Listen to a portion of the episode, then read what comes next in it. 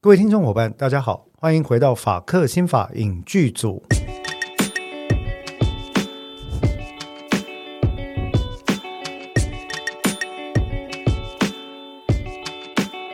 Hello，各位听众伙伴，大家好。那非常高兴各位再度回到我们法克新法影剧组啊，我是共同主持人恩地和的苏黄志豪律师。我我没有办法耶，怎么办？你想要大概啦，讲到大意你就我笑，大家好， 哎呦。我是邓作家。哎呀，真正是真正啊！韩文跟台文这个时候就很像啊，真正哈。加阿啊，我我，哎哈，那咱咱这个顶作家哈，又高又硬顶哈，跟这个跟我一直我已经开这个玩笑开了两集了。好，我们邓作家，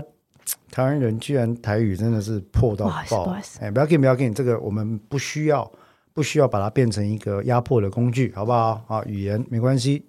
尽量学。好，那么邓作家，我们今天要来谈的剧，终于不是韩剧了吧？终于不是， 没有，因为已经讲很多集韩剧，讲到都有点心酸了，拍谁那样啊？但今天讲的这个剧呢，是什么剧呢？美剧美剧，呃，应该还蛮有意思的哦、对那你要不要告诉我们它冗长的中文剧名？我每次都会念错。美国高中破坏公务事件，美国高中破坏公务事件，没错、哦。那其实，呃，我记得你跟我讲过，这部剧是你个人非常喜欢的一部剧。啊，其实我非常喜欢大腿，我个人个人的那个名单，它应该算排很前面的。哦，真的吗？对，哎，下次可以跟我们分享一下你个人的名单。你这个名单上有很很多部 吗？该不会只有短短的几部？不是，我觉得如果以法律剧来讲啦，它的创意跟整体的操作结构什么，我都觉得嗯一个很妙。因为我我我指的是说以呈现作品跟说故事这件事情来讲的话，同意，对，同意。我真很的，啊喜欢这部，真的很妙对，啊！很妙。那这部一样一样，我们还是来做一下开场的这个基本的背景介绍跟这这故事的大纲了。嗯，那其实故事大纲很简单啊。这个呃，美国高中破坏公务事件呢，它的英文名字来的简单多，它叫 American Vandal 啊，American Vandal，Vandal 就是 vandalism 那个 vandal，就是、嗯呃破坏公务这件事情，vandal 就指的是这个行为啊、嗯 d e s t r u c t i o n of public properties 啊、嗯那里面最常见的就是什么 vandalism，就包括损毁小东西啦、弄坏垃圾桶，跟什么 graffitis 涂鸦、嗯涂鸦哈。那所以呢，这部戏就在讲，嗯，在一个高中校园里面，嗯，出现了二十七只遭到涂鸦的巨大邓作家，巨大二十七部车上面被涂了二十27七只只的，什么？这个有什么黄标的问题吗？没有吗？没有什么黄标的问题好，啊。老二，我刚刚在跟邓作家商量，我说要不叫二哥哈、 我说不用尊称好 吗？对器官不用尊称对。对对，抱歉抱歉，我中了父权余毒，太严重嗯了、不要叫二哥、啊老二或者是男性的生殖器啊、对了，啊，男性的生殖器了哈，我们我就跟着那个翻译啦，他的字幕翻译就就老二了。对，就老二了哈。那我我比较文言文的讲法是男性生殖器官。好哦，好， 那好，那其实它的剧情很简嗯单，他就在讲在一个高中里面，然后二十七部车子里面也有校长，又又有什么是老师的车啊嗯什全么。应该全部都老师的车。都老师的车，然后上我有面点忘了上面被画上了那个就是老二嘛哈，对然后反正看起来就故意给他弄得很搞笑这样子，然后呢，哇，大怒，开始查，嗯彻查是谁搞的，嗯哦，那他他就把一个本来看起来你觉得好像就是校园里面。应该说荒谬搞笑的一个场景嘛，嗯硬生生的给弄成了一部办案剧。对，这个就是我非常喜欢这部剧的原因。他把一个犯罪事件用一个伪纪录片的方式做呈现。正确对。刚刚邓作家提到呃伪纪录片这件事情，其实在我们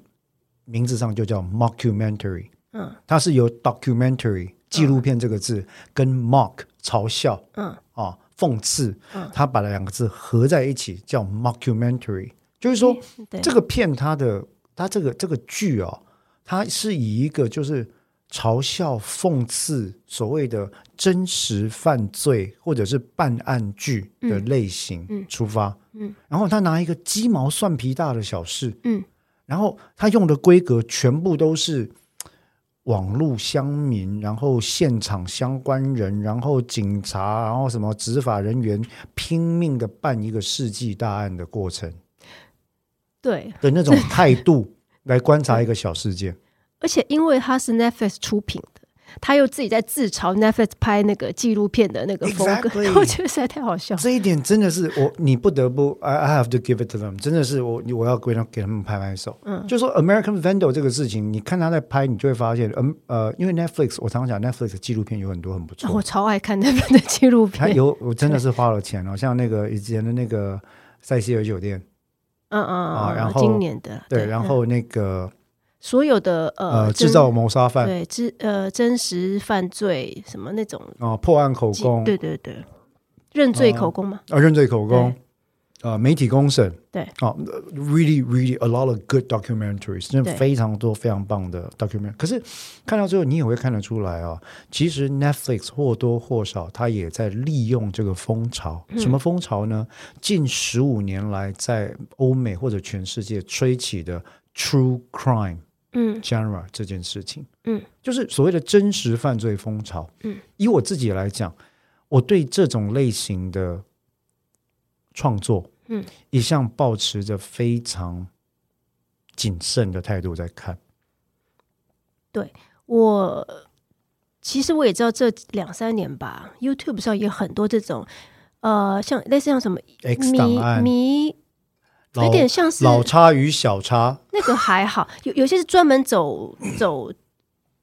犯罪风的，我知道是因为在 podcast 里面我们也听过很多，然后在 YouTube 上也很多。那它就是以一个所谓的 Internet sleuth，嗯网络侦探嗯啊，那 sleuth 我们常常指的是一般人民的平民的侦探了。嗯网络侦探的观点呢，来针对一个所谓的事件进行他个人的解读，嗯或者他个人所谓的抽丝剥茧。嗯，可是这件事情其实，如果呃，我不知道邓作家还记不记得塞西尔酒店的事件，嗯嗯，嗯就是那个对那个电哦梯加拿那大个，对，呃，在塞西尔酒店的那个加拿大大裔裔的华哦华华人兰可儿，应该说华裔加拿大人对华裔加拿兰大可儿对失踪事件，嗯，其实里面就针对这个所谓网络侦探跟真实犯罪现象做了相当多的指陈跟甄别。对，因为有一个网络公审的受害者，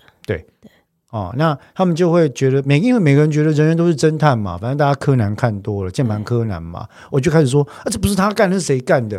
人对不家对有一个铁证不在场，他有他就是有不在场的，那一定是阴谋啊！那做出来的啊！你看他穿着的样子，你看他还涂那个眼圈是黑的，你看他歌德风，你看他说他的歌有写到喝血，嗯他跟恶魔崇拜，一定是他干的啊！在塞西尔酒店，我们做过一集塞西尔酒店，其实里面就提到这件事情。嗯那今天回到 American Vandal，其实我们我跟邓耀佳我们都同意哦，在这部戏里面有非常重要的一个点是，他也花了相当多的篇幅自嘲，不能说自嘲，讽刺由 Netflix 所，我不能讲他带起这个风潮，但是他确实， 抱歉，他确实利用这个风潮赚了不少的眼球，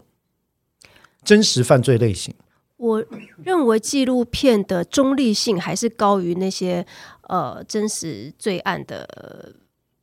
podcast 或者是 YouTube 我那些。我同意对，可是我必须指出一个令人害怕的事嗯实，那就是听众分不出来 Podcast 或 YouTube 里面声称自己呈现的是真实证据的这些说法。究竟是真是假？我为什么会这样说呢？因为我自己担任很多刑事案件的律师，我见证了那么多的真实犯罪，嗯我们是第一线的见证人。嗯我们知道非常多人推断的、描述的、猜想的，甚至是媒体记者或者各式周刊所报道的，跟卷证完全不符，嗯，完全不符，完全不一样。可是你你会眼看着整个舆论开始滑向一个嘖非常难以想象的方向。嗯，那对我来说，我在第一线，我在现场，我是承办的人，那个感觉之诡异，好像到了达利的超现实世界。所以一个好的纪录片，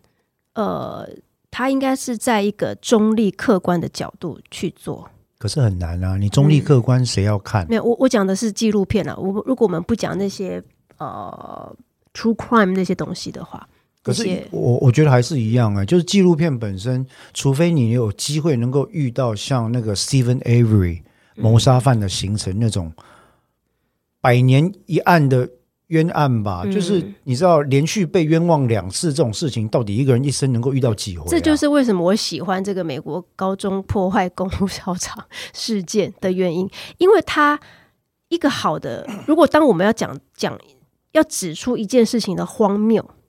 我们可以很认真的去讲，像拍那个纪录片吗？呃，就像纪录拍那片个呃谋杀犯的行程，哦耶我！们可以好好的去讲一个荒谬的事实，也可以用像这样子的创作，用荒谬去讲荒谬。嗯，这就是我喜欢这部片伪纪录片的原因。是因为你看，我先讲他让我觉得会心一笑的一点，他开场哈，先我记得好像他后他都会先拉一个空景，好这个校园，然后再特写那个呃嫌疑人的眼睛，对然后打上一个噔 噔，对就太好笑。他就是在嘲嘲讽那个纪录片的拍法，对但但他的犯罪事实是什么呢？话痨二。对对，所以他用一个鼻屎大的事情，去告诉你说，现实生活就是这么荒谬。 Yeah. 你在这个伪纪伪纪录片上的犯罪事实是话痨二，嗯你在现实生活可能就是你被被控涉入刑案。对，那里面 扯到的一些呃关键证人的证词、你的动机、你的前科，嗯嗯嗯，他的嗯所有铺排方式都在讲真实犯罪，对，但是他用美国高中这个环境，对，跟一个很讨人厌的嫌疑人，就是前科某种前科啦，就大家对都不喜欢他嘛。对，他把他把他呃，嗯用我们觉得好笑的方式，更单纯的环境，更单纯的人物，去呈现一个很扯的犯罪其事实件，是对而且其实我觉得演那个被怀疑的人，他真的很有喜感，就看他的脸，他其 实对不起，他真的很适合演一个很很中二、很白痴的他美就国是一高个中生。很，他就是一个很很鸡的高中生，对然后很强信奉的就是一个很奇怪的传统价值，有没有？就是一个很不正确的价值。对可是他很可能偏偏又没做他被指控的这件事情。对然后你就看到大家因为本来就对他很不爽，有没有？就各式各样的指控出笼，嗯有的甚至觉得说， 这个就是现实，就是就就像现实啊，现实有太多这种事情，就是一个很不讨喜的嫌疑人，呀，呃，但是又发生了事件啊，不是你是谁？对，所以对啊我觉得这出这出剧它有一个很重要的重点，就是我们刚刚讲的这句话。嗯，你有前科啊，嗯不是你是谁？对啊，啊，不是你还会是谁？你记不记得邓作家？你记不记得？你可能不记得，因为你念的小学跟我们不一样。我们以前小学念公立小，邓作家是念私立小学出身哈，是我是位于台北 市某天龙区，某天龙区的某天龙路旁边的这个天龙私立小学啊。那这当然是开玩笑了，但我我自己作为公立小学出身的人，我们当年啊很盛行一件事情，就是只要有人东西丢掉，嗯，老师一定是固定先问一个或两个人，嗯，而且是用公审，他不是私下问哦，嗯，公审在全班面前，我记得很清楚，小学四年级的时候，有同学说他丢掉了，嗯要带来缴补习费，我们当年还是明目张胆地在缴补习费，嗯，缴补习费的六百块，嗯，哦。别的就算了，我们那个老师大惊失色，什么谁敢补把补习费拿走嗯哈、第一个就直接把他就点名了两个同学，来，你们两个到前面来，把书包带过来，嗯，啊，把桌子拖到前面来，通通东西给我倒出来。感觉好违法。 Come on, it's twenty five years ago, 对啊， actually thirty years ago，、嗯对不对？非常违法，非常不在乎人性尊严。嗯但老师就是这样子啊，你知道他为什么吗？因为其中一个家里是穷人嗯啊，然后另外一个好像就是他曾经有过偷窃的记录，嗯，但是也只是好像而已。嗯，那在我们小朋友心中，其实我们不太在意这些事情。嗯，但从那次之后，老师带头之后，我记得班上的氛围很清楚，就开始指着这两个人说：“就小偷。”嗯 But they didn't，因为当次的搜查根本没有结果，嗯东西倒了出来，什么都没有。嗯，那我是非常非常的糟糕哦。嗯，就他们把东西全部倒在那个教室前面嘛，然后弄得一团乱，然后老师就用脚这样拨。哦嗯，我那时候小学四年级，我心里就想说，Holy cow，这个老师嗯你是有什么毛病吗？对。可是我觉得一般人的印象 就是，因为你家里不够富裕，你才会去做出这种偷窃的犯罪行为。但是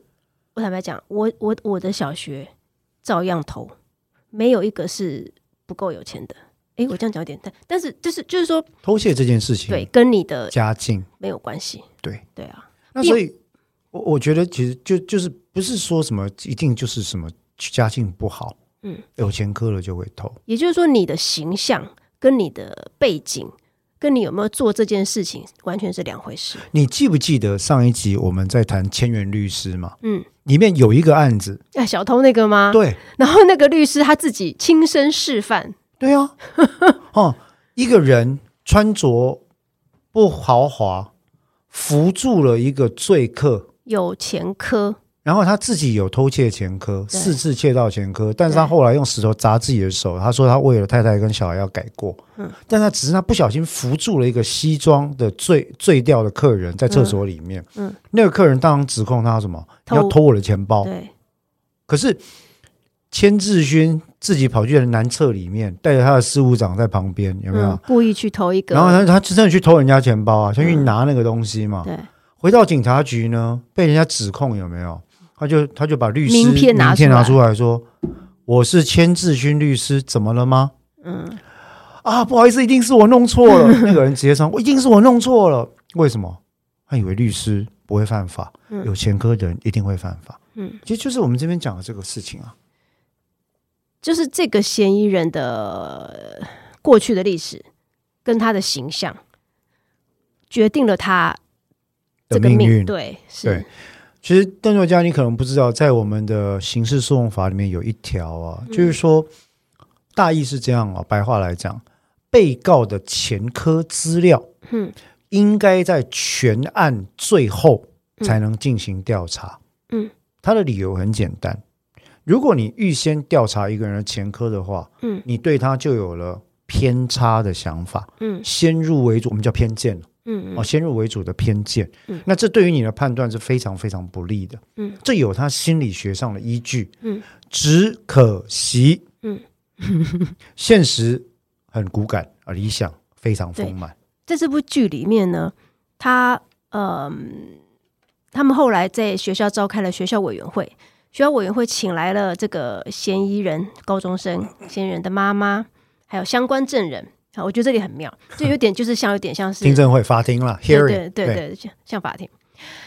一个个问哈。有一个关键证人的证词说，他在停车场看到他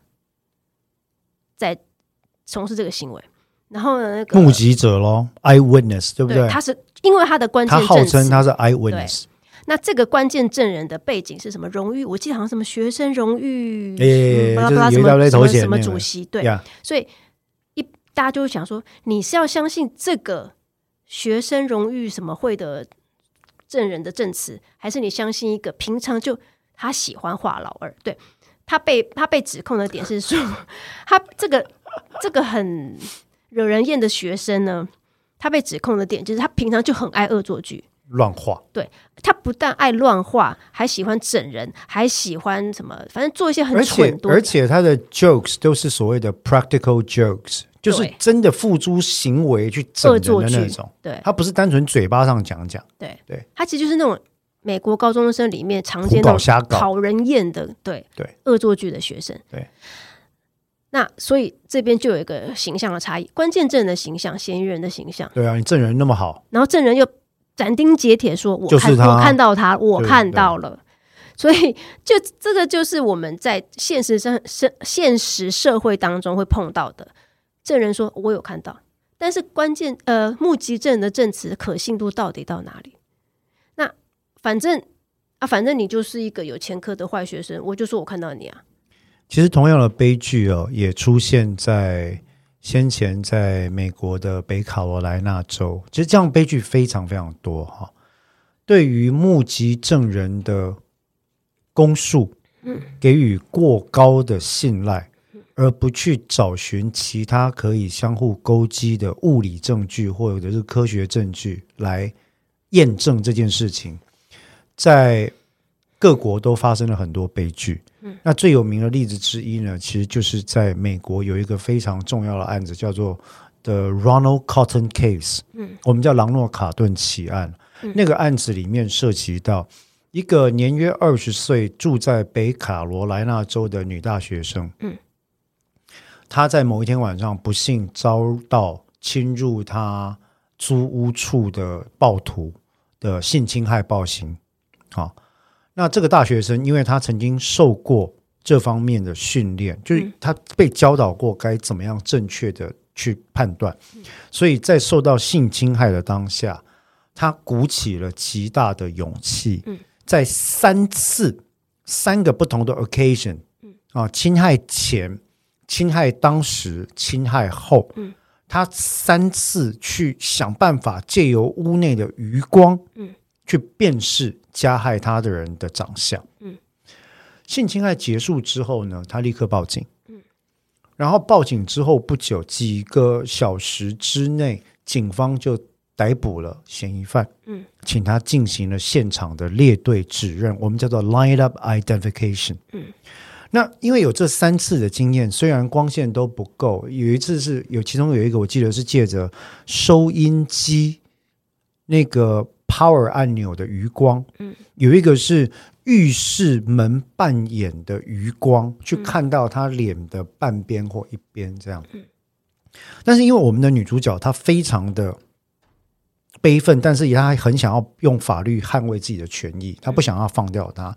于是她在列队指认的时候，看到了她认为是加害人那个人，而且斩钉截铁一人就说就是他，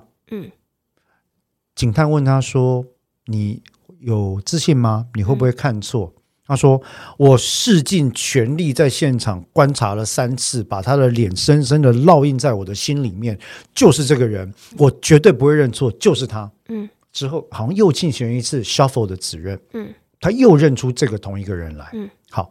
这个人就是 Ronald Cotton 朗诺卡顿，他是一个厨师学徒或者年轻厨师，嗯，呃，很快，因为这个指认太 powerful，嗯他被定罪，嗯，一直到十二年后，嗯，监狱里面有一个人跟他说：“哎，呃，有一个人说你的那个案子其实是他做的。”嗯，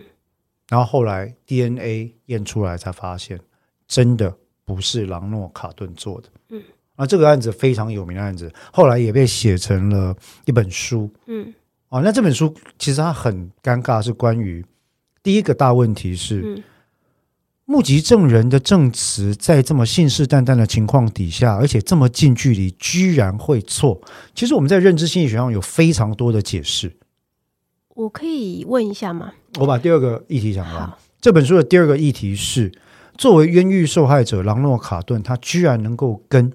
错误指认他的人在十二年之后和解。嗯那这本书在讲这个，现在中文有一本叫做《认错》，嗯认错有两个意思嘛，嗯，啊，错我认认错嗯跟了认错。啊那你刚刚的问题是，我想请问，受害者跟加害人他们是不同族裔的吗？受害者是白人，加害人是黑人。好，你点到了一个认知心理学跟司法心理学的重点，那叫做什么？族间差异。对我为什么会这样问？是因为我记得有一集那个呃《The Good Wife》，他们就讲到这个问题，就是我在跨族裔去指认的时候，我 Good point 辨认人脸的能力会下会降下，降。对对，事实是如此。呃，世界各国的认知心理学跟司法心理学研究都已经证实这件事情。嗯，就是说，很多时候我们在跨族裔辨识的时候，我们的辨识能力会下降。嗯那记忆是这样子，记忆是 garbage in, garbage out。嗯记忆分三阶段哈、e s r encoding，嗯，就是我们所谓的编码，嗯，storage 储存，嗯，呃，retrieval 提取，嗯，进进、存、出三个阶段。嗯，你如果一开始输入的东西就你记忆的可能就不是正确了。嗯，可是你却又透过太太高的情绪张力、压力，或者所谓的枪口效应，让你有必须要把它记对的动机，嗯它会影响你的认知，对以至于当你指认之后，实验也证明，司法心理学上的实验也证明，一旦列队指认目击证人指出某一个人就是加害人之后，基于侦查的历程以及欠缺双盲设计的方式，这个人的自我确信只会越来越强烈，嗯不会越来越怀疑自己。对，这就是冤罪的形成。所以你讲的没错。嗯，那回到我们在 American Vandal 这个案子里面，对，也一样啊。指认的人就是觉得说，哎，我又看到就是他，对，而且就像你说的，因为他们不断问说你确定是他吗？他用了非常多确定的关键字汇，譬如说百分之百确定 Absolutely，对 one hundred percent，或者是说 definitely，、嗯对就是他一直在用这些词，所以会让人家很难不去相信一个优等生的证词。对。但是这跟司法心理学另外也有关的地点是，当我们人遇到外界的问题，在质疑你的可信度，或者听起来像是质疑你的可信度的时候，嗯我们人的杰思或者认知偏误会使我们倾向于 defend 我们自己的立场。嗯，所以你本来不那么确定的，嗯，人家一问到说邓作家，你确定你看到的就是那个人吗？你反而觉得说、是，就是，嗯，就是没错。嗯，所以我们在认错那个案子里的被害者做出了类似的反应。嗯，she has to defend her own like you know identifications。嗯那在这里其实也一样。嗯那所以我要讲到这里有一个很重要的司司法心理学概念是啊，嗯，错误指认的目击证人往往并不是为了要特别构陷某个人才做出错误指认，所以我们台湾的最高法院有一点哈、大错特错，他们不懂得科学才会做出那样的判断是，他们常常说，人家既然指认你，跟你往日无冤，近日无仇，又无诬陷于你之动机。既然说是你，那怎么会可能不是你？所以哦，我跟你讲 哦，这种判决在台湾的判决里面非常多哦，你不要皱眉头，嗯你刚刚白眼翻到后脑勺 去了。哎，但是我作为第一线的律师，我跟你讲，这种判决我看了多少？有很多时候真的就是他不是故意他的不，是故意的，我不是故意要陷害你，对啊，他真的就是记错或看错或没有看清楚。对，可是又被问，然后警察逼问是不是他是好，你在侦查中问了是，送到检察官那边，检察官问他啊是不是他？嗯，哎，你小而且姐，你对在警察那时候已经讲了，你现在是怎样对啊？是是就是，因为有很多人本来还有点怀疑自己到底是不是，到底是不是，因为在压力之下就啊，是是是是是是，对，那你进了你在。警察跟检察官面前都说是你到一审你能说不是吗？嗯你到二审你能说不是吗？这是一个雪球效应。嗯，你的你的认知偏误所造成的结果已经到一个无可回复的地步，所以你只能 stand by your own decision。所以它已经不是一个认知的输出了，它已经是一个信念了。你是有一个 conviction，对，所以在美国高中破坏公务事件这部剧里面，我们也看到了这样的司法心理历程。对，所以我才觉得这部剧很妙，他把所有我们很艰难的东西放到一个很荒谬的情境里面对去，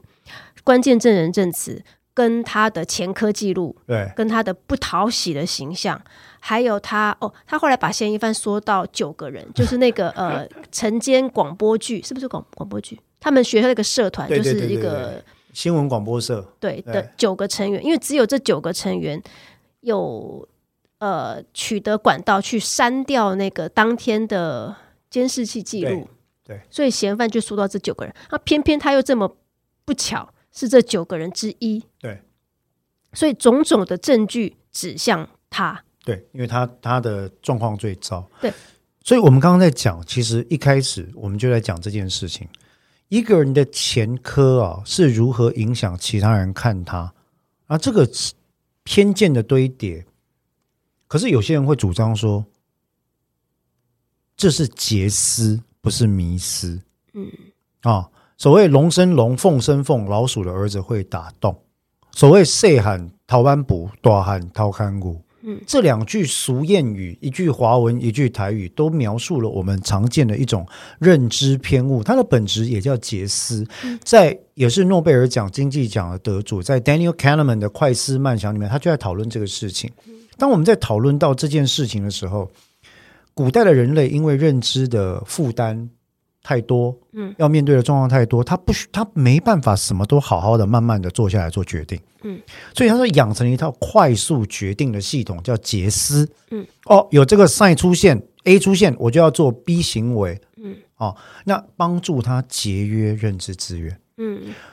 杰斯 （heuristics） 最早是帮助人类节省认知资源的状况。嗯可是，如果人类什么都依靠杰杰斯的话，就会变成严重的 cognitive bias 该不认会就知是偏误。也就是大部分人喜欢看懒人包的原因， Exactly，就你跟我讲，你给我资讯就好了，你帮我收集线索就好了，我不要想了。邓作家你讲的真是好，这个就是我们觉因为很累啊，思考是最累的，你知道吗？所以为什么现在在资讯认知战里面，假消息这么容易被相信？好不好，那打刚 A 在啊，打开手机，叮叮叮，那个赖的长辈图里面都会传来一堆假消息，然后都是哦，跟你讲什么每天吃什么东西有助于养生哦，啊，每天要做什么事情，小到养生身体偏方，大到什么人生一些奇奇怪怪的道理，到谁说过什么话，然后甚至到整个国家民族相关、国家安全的讯息，假的太多了。为什么有人会相信？因为他们习惯了接受、认同外界错误资讯，而不用自己的思考方式加以分辨。为什么？思考很累。对，这就是哦，我刚好最近也发生一个听听闻一个事件，就是我们有一个应该算朋友的朋友，他很喜欢看呃，你知道现在有很多那种我快速跟你讲剧情的这种分析型的或者归纳型的 YouTube 的品呃的影片。好，我个人非常的痛恨这种东西。那我那个我们那朋友的朋友呢，他所有来所有的观点都来自于别人已经归纳好的观点，所以我们在跟他聊天的时候就会觉得，嗯、你你有自己看过吗？对对对，就是说，因为他会觉得，譬如说我要看一出太浪费时间了十。集、十六集的电视剧。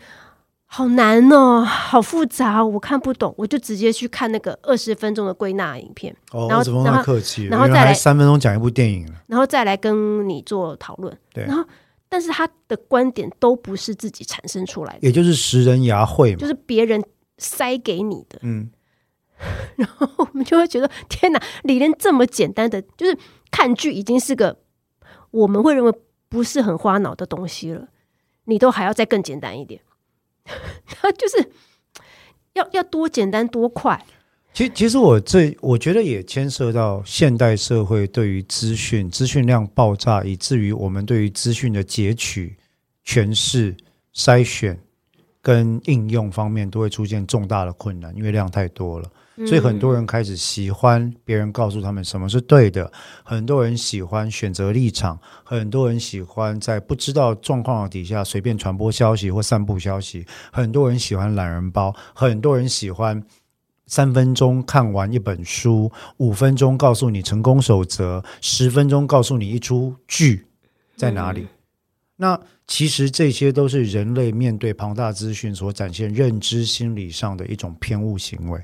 嗯，但是我们这样讨论，其实我不是要说它是对或错，嗯我是要讲其来有自这件事。那如果说当我们真的要去判断一个人的行为，或者要决定一个人的命运的时候，就会感觉很可怕。邓作家，再过两个月，国民法您官，就是 您就是我终身没有办法，除非我转任了啊，嗯您就是本人啊，呃，没有办法气急的法官大人了。啊是吗？明年开始，你就有机会断人生死。我哦可以吗？你可以啊，你为什么啊不是行？啊，你你你你是完全你有犯罪，有没有犯罪前科也没有问题啊。你你又不是总统、无任院长，基本上你没有消极资格，有积极资格都可以啊。你显然已经年满二十三岁了嘛，应该有啦满有了啊，大致上满了嘛， 超过很哎久了对，好，所以基本上我要讲的这件事情就是说，如果我们刚刚讲的这些，我们一开始聊美国高中破坏公务事件，我们聊到了前科跟偏见、结识或迷失嘛，对不对？我们也聊到说，诶，在在偏见之上堆叠的这种目击证人的陈述，他的问题，他的可信度在哪里的状况嘛？这些问题如果进入了国民审判法庭，你知道有多可怕吗？坦白讲，我觉得即使我自己，我都我不敢，我就有点不太敢信任我自己的判断了。哎，可是我很尊重不敢信任自己判断的人。作为法官，如果你这样的人当了法官，你说其实我不太敢信赖自己的判断，我反而会很尊重这样的人。我真正害怕的是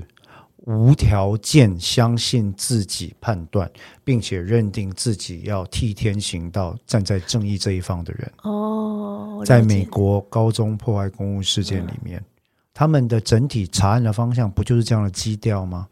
一定是你啊，无风不起浪啊！你平常就喜欢画，对不对？男性生殖器嗯啊，你平常就是劣迹斑斑啊！啊，不是你还有谁啊？人家就说看到你啊，你有 access 啊，你有取嗯得删除的机会啊。情境证据的堆叠，会让一个人的认知偏误更加的严重，到最后你会连在团体里面提出反对的问题，那个声音都变得很微弱。对啊，如果说你的意思是指说，像我们这种不太敢信任自己判断的人，其实比较具有开放性嘛。是，嗯可是我现在要给你一个挑战，嗯，假设明年你中了司法乐透，去当国民法官，一开始就承审一个杀人案，嗯，因为因为那个啦，国民审判法呃，国民法官法里面讨论的这个案件都是十年以上，或者是有致人于死的状况嘛。嗯，你去承审一个杀人案，嗯，然后你对那个案子的卷证内容真的是有一堆问题，嗯，你旁边坐着的三个职业法官，嗯，另外有呃五个都是年长的里长、阿伯、嗯阿上啊、啊婶婶，嗯，然后大家一开始就说啊，这这这这都比格者，你看伊个面，吼、你不是伊啊，无什么人嘞。私下在评议室里面，因为我们听不到，嗯但你都听到这样讲，你敢出来对法官跟这些人一个一个问你心中的疑问吗？你敢不敢？如果没有直接证据的话，我可能还是写不下去。就是说，对，可是每你个人都可以投票，不是吗？对，在呃在但房间除里此面的但是人除此之外，不止投票，每个人还要表示自己的意见。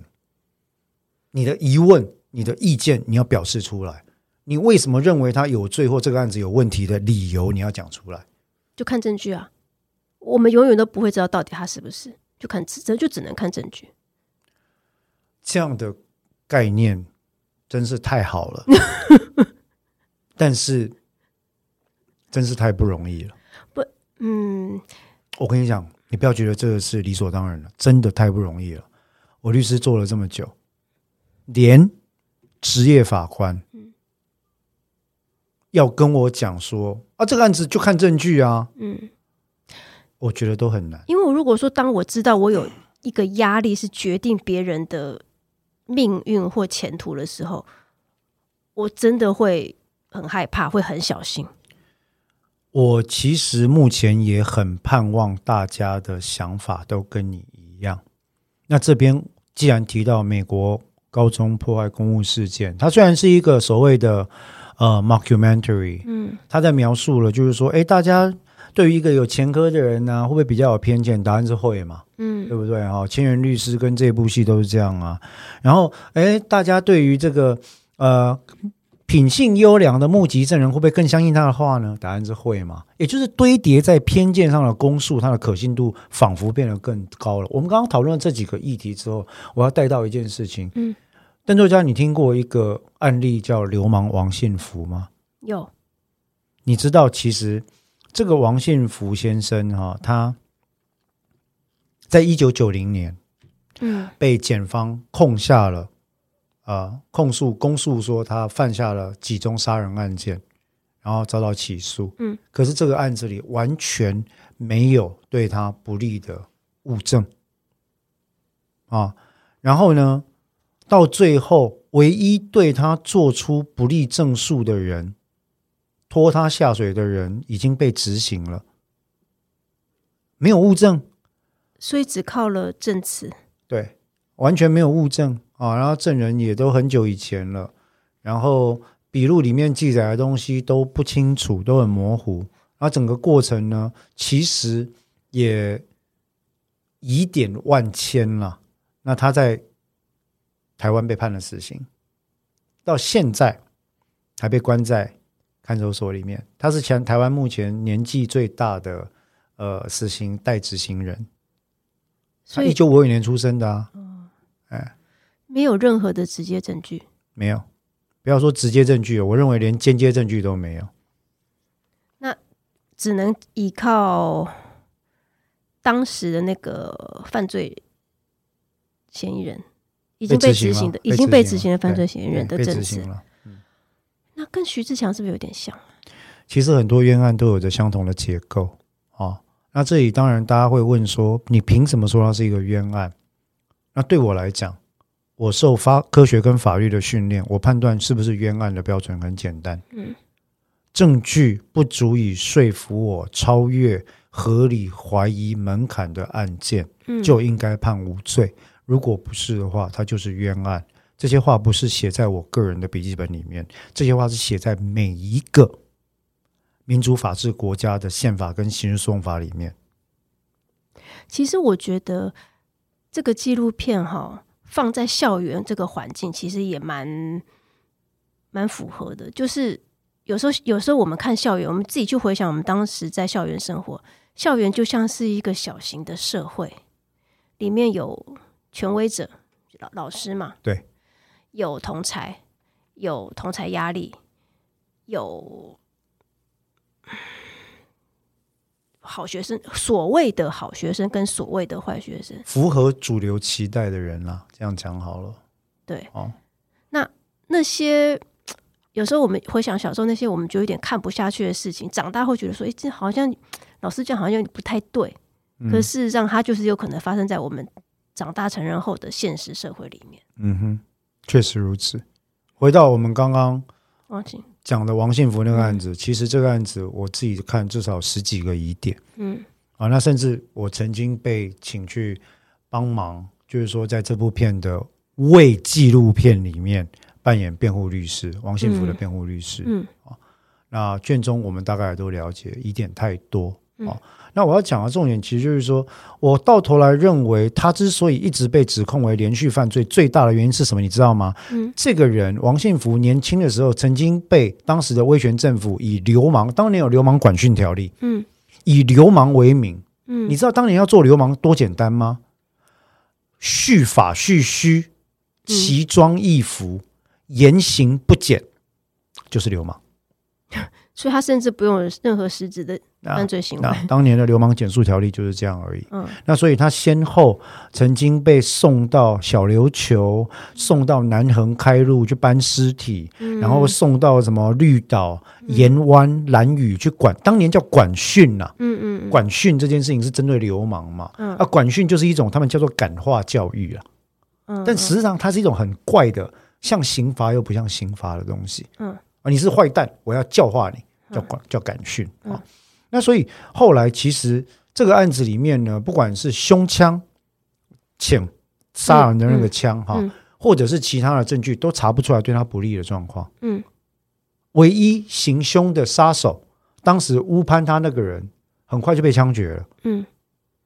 然后那个人不敢讲自己的指挥人大哥说是王信福叫他做的，嗯那、后来死无对证了嘛，嗯很快的，王信福因为生病回来台湾要看医生的时候逮捕，嗯，入狱判死刑，就这样。但是真正对他不利的证据，我认为是他曾经当过流氓这件事，就只被有这样嗯认，为是流氓，枪上没有指纹啊，所以只是因为他有，甚至这也不算前科，对不对？